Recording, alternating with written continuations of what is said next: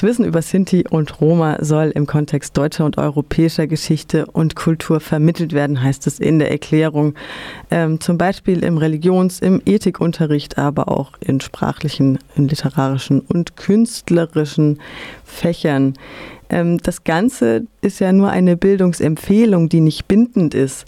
Wie sieht es denn in der Praxis aus, wenn Lehrerinnen sich dem verweigern? Es gibt ja auch dann keine Kontrollinstanz, denke ich mir.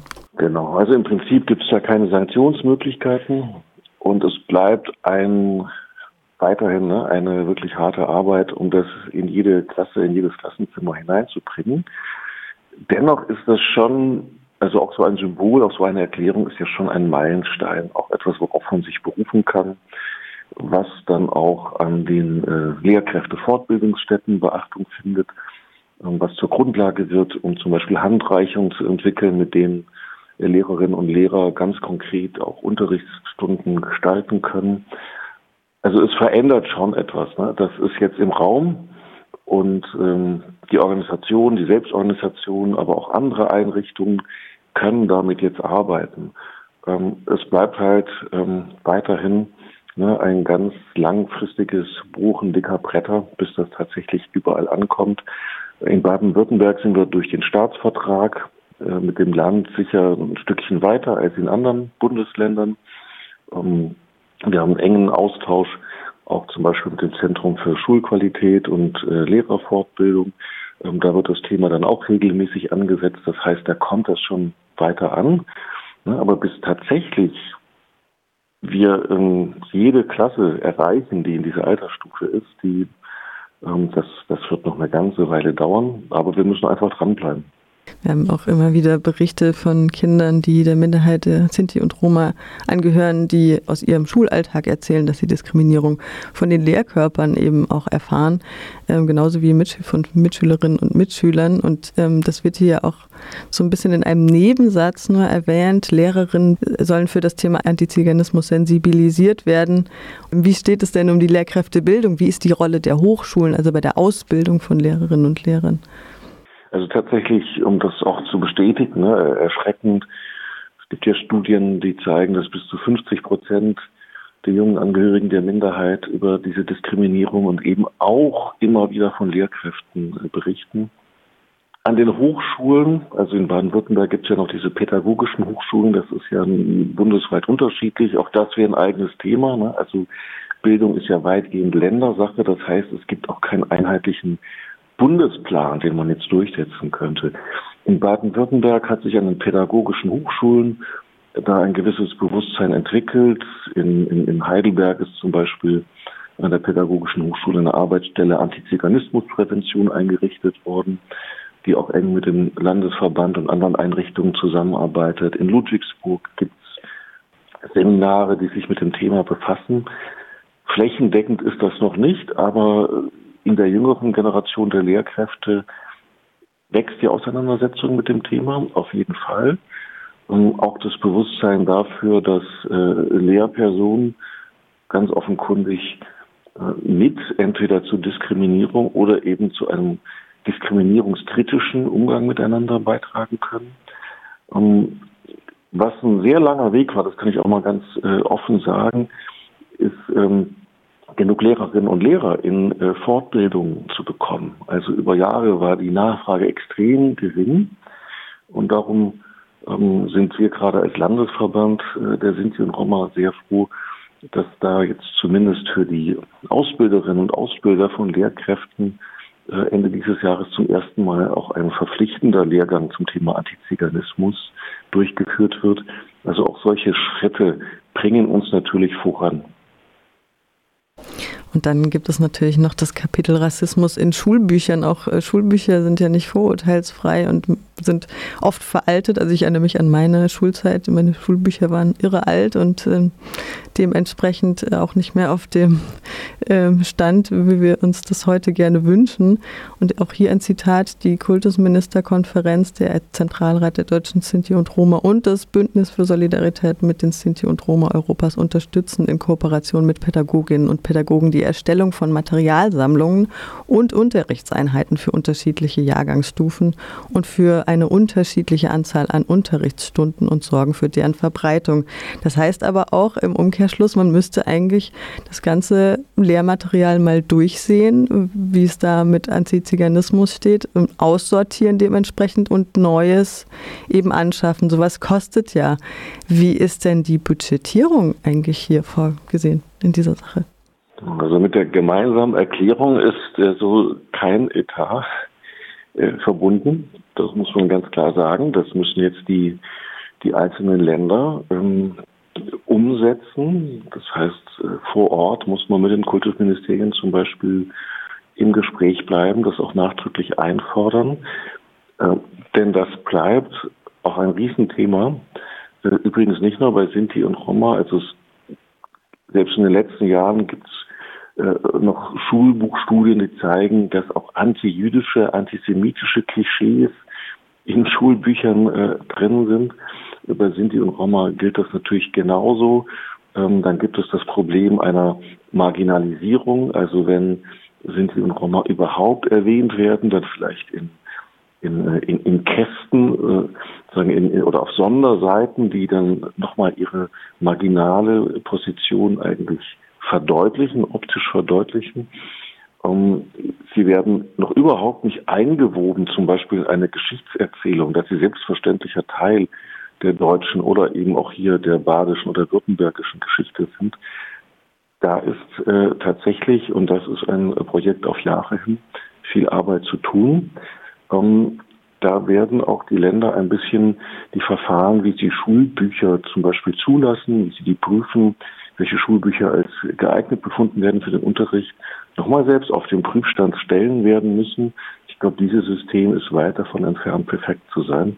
Und das bedeutet auch, da müssen die Länder Mittel aufwenden die außer, es soll auch außerunterrichtliche Angebote geben. Ähm, es ist hier von einer Kooperation von, mit den Landeszentralen für politische Bildung die Rede in der Erklärung.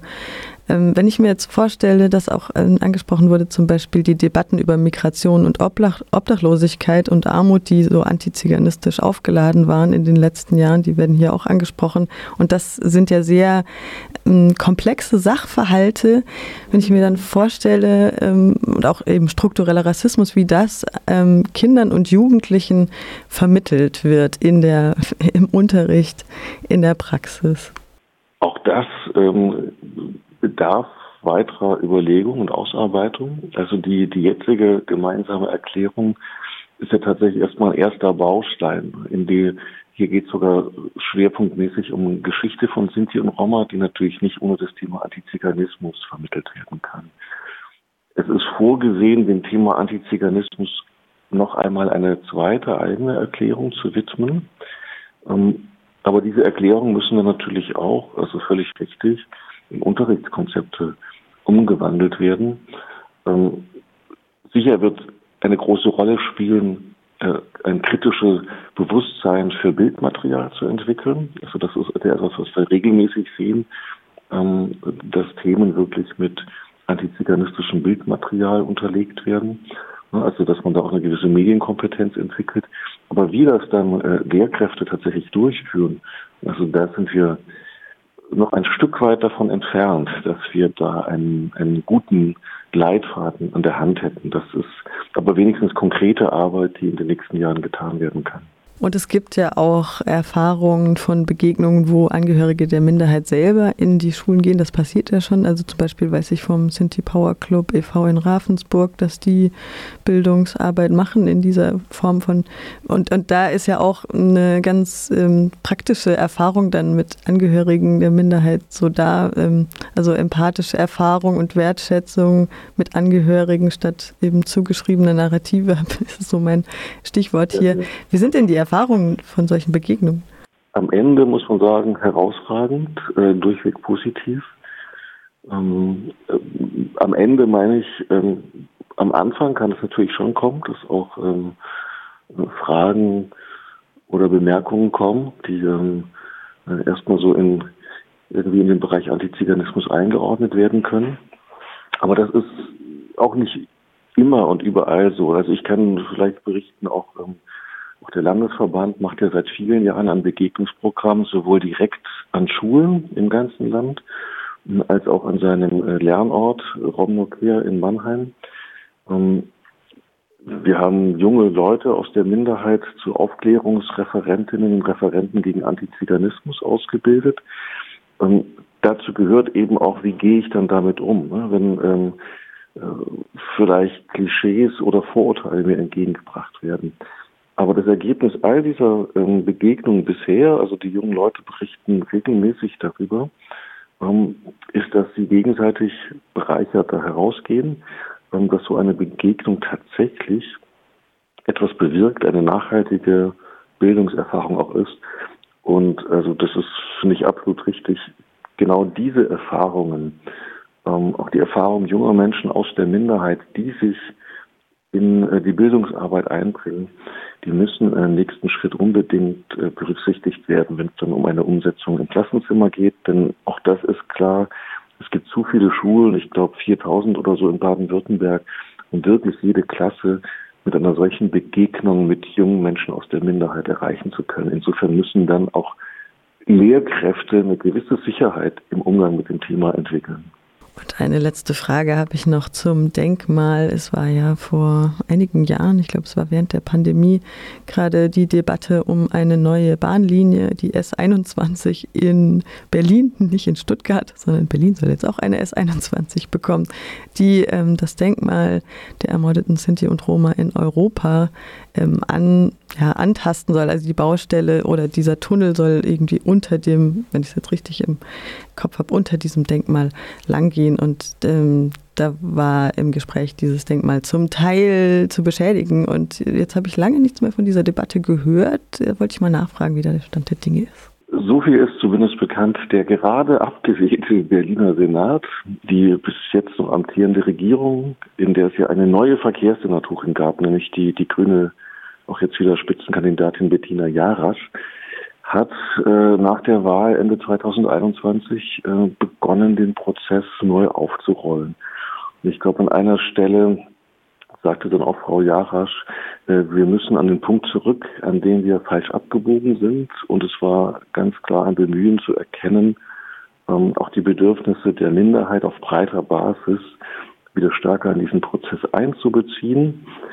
Ähm, das zeigt zum einen, würde ich sagen, ne, also, kommt immer noch auf Politikerinnen und Politiker an, die Sensibilität äh, für die Minderheit haben. Andererseits hat sicher auch der, der Protest von vielen Gruppen aus der Minderheit hier geholfen.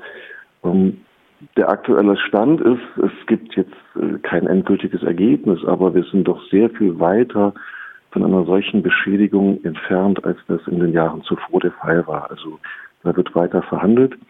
Aber ähm, die Ausgangsbasis ist jetzt viel besser. Es wird viel stärker auf Augenhöhe gesprochen, als das in früheren Jahren der Fall war.